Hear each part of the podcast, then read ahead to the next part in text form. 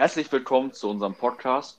Heute erklären wir euch den EU-Binnenmarkt hier auf Spotify, Apple Podcast oder wo auch sonst ihr uns hört.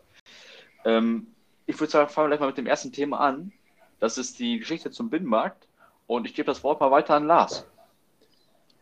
Ja, ich fange mal mit der Geschichte an. Zum Ende der 1970er Jahre wurden die Warenzölle damals noch in der Europäischen Gemeinschaft abgeschafft. Aber noch bis 1979 wurde der Warenverkehr stark behindert, da jedes Land seine eigenen Produktnormen hatte. Im Jahr 1981 kam dann eine Art Lösung, und zwar sollten 300 Rechtsetzungsakte das Problem lösen und 1985 wurde dann endgültig das Problem gelöst, indem die europäischen Normen, abgekürzt mit EN, eingeführt wurden.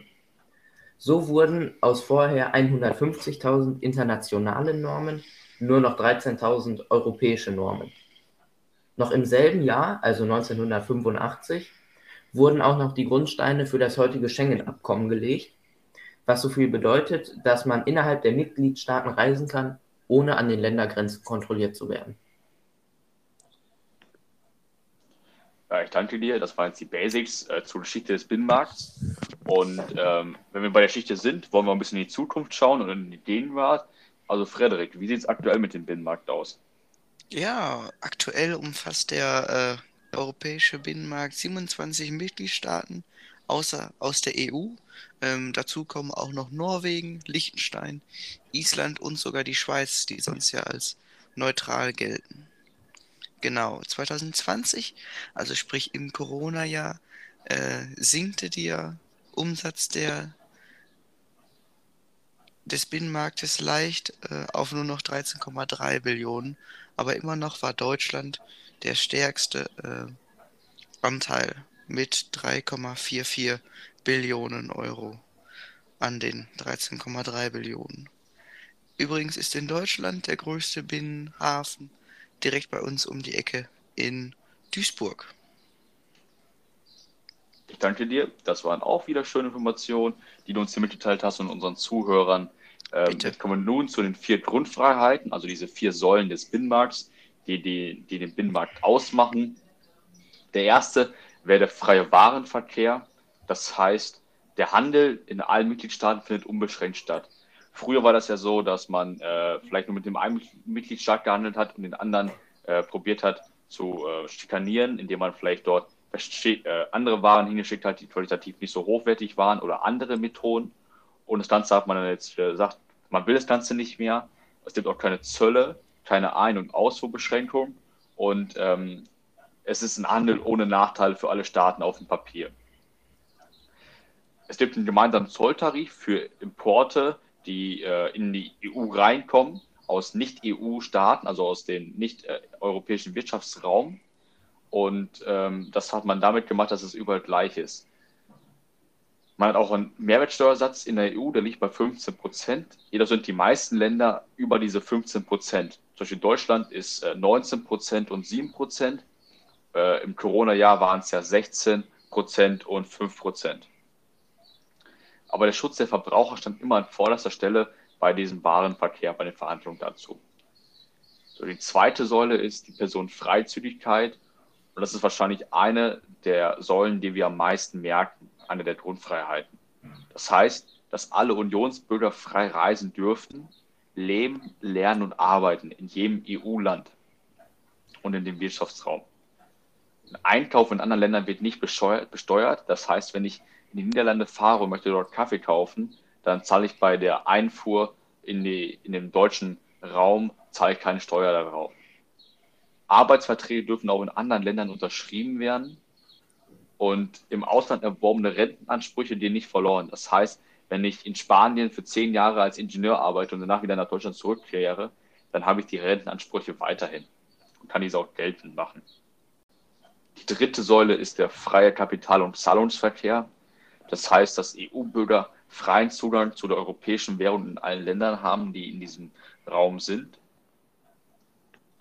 Oder in diesem europäischen, also in der europäischen Zone für die europäische Währung, im Euroraum. Und das heißt, wenn ich nach Griechenland fliege, dann kann ich dort mein Bargeld genauso abheben wie in Deutschland. Es gibt keine Mengenbegrenzung mehr bei der Ein- und Ausfuhr. Gleiche Gebühren bei einer Überweisung in den EU-Raum. Zudem brauchen auch Banken keine Zulassung mehr für andere Länder.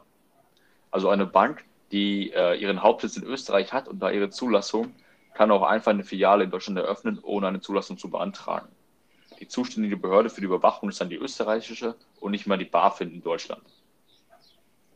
Dadurch sind auch die Preise günstiger geworden und die Angebote vielfältiger, da ich einfach ein Konto in Spanien eröffnen kann, wenn es für mich preiswerter und lohnenswerter ist, als zum Beispiel in Deutschland.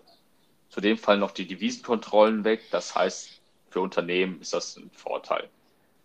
Kommen wir zur vierten Säule und die erkläre ich Tom. Säule ist die Dienstleistungsfreiheit.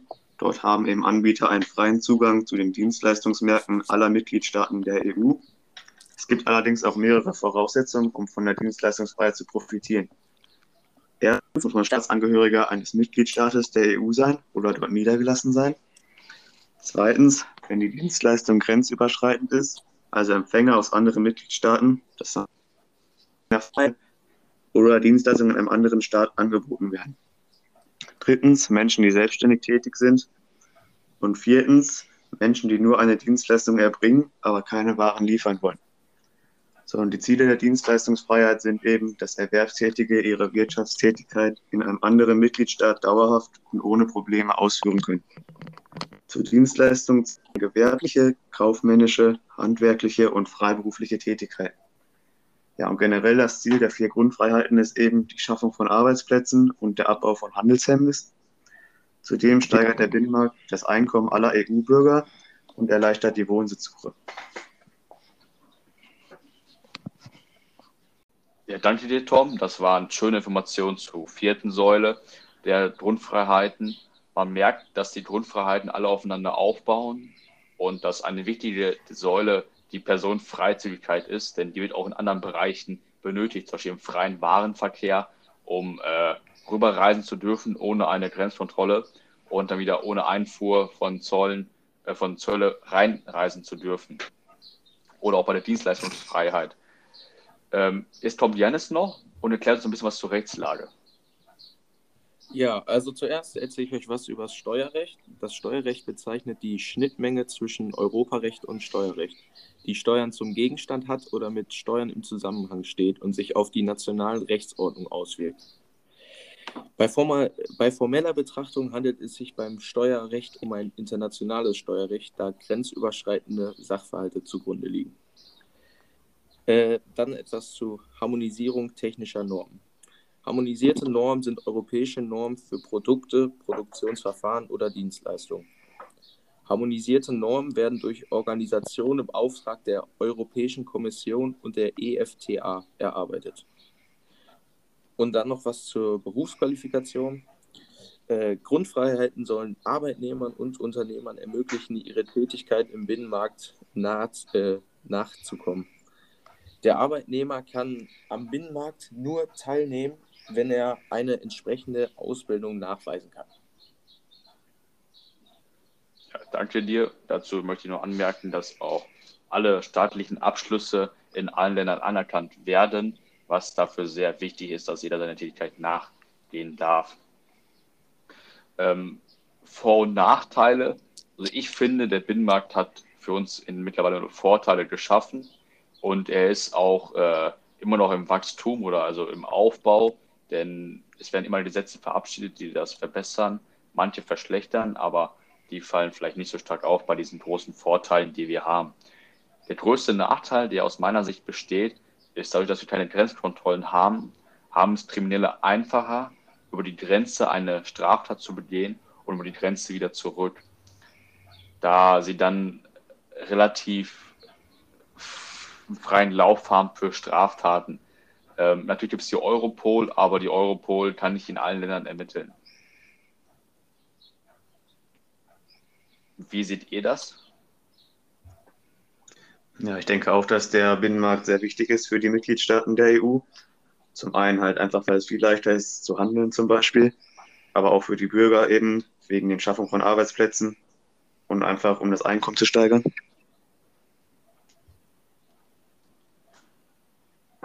Ja, das ist auch ein wichtiger Punkt, um auch die Wirtschaft voranzubringen. Das war dann jetzt unser Podcast über den EU-Binnenmarkt. Wir hoffen, es hat euch gefallen und ihr konntet zahlreiche Informationen aus diesem Podcast herausnehmen. Und dann sage ich auf Wiedersehen.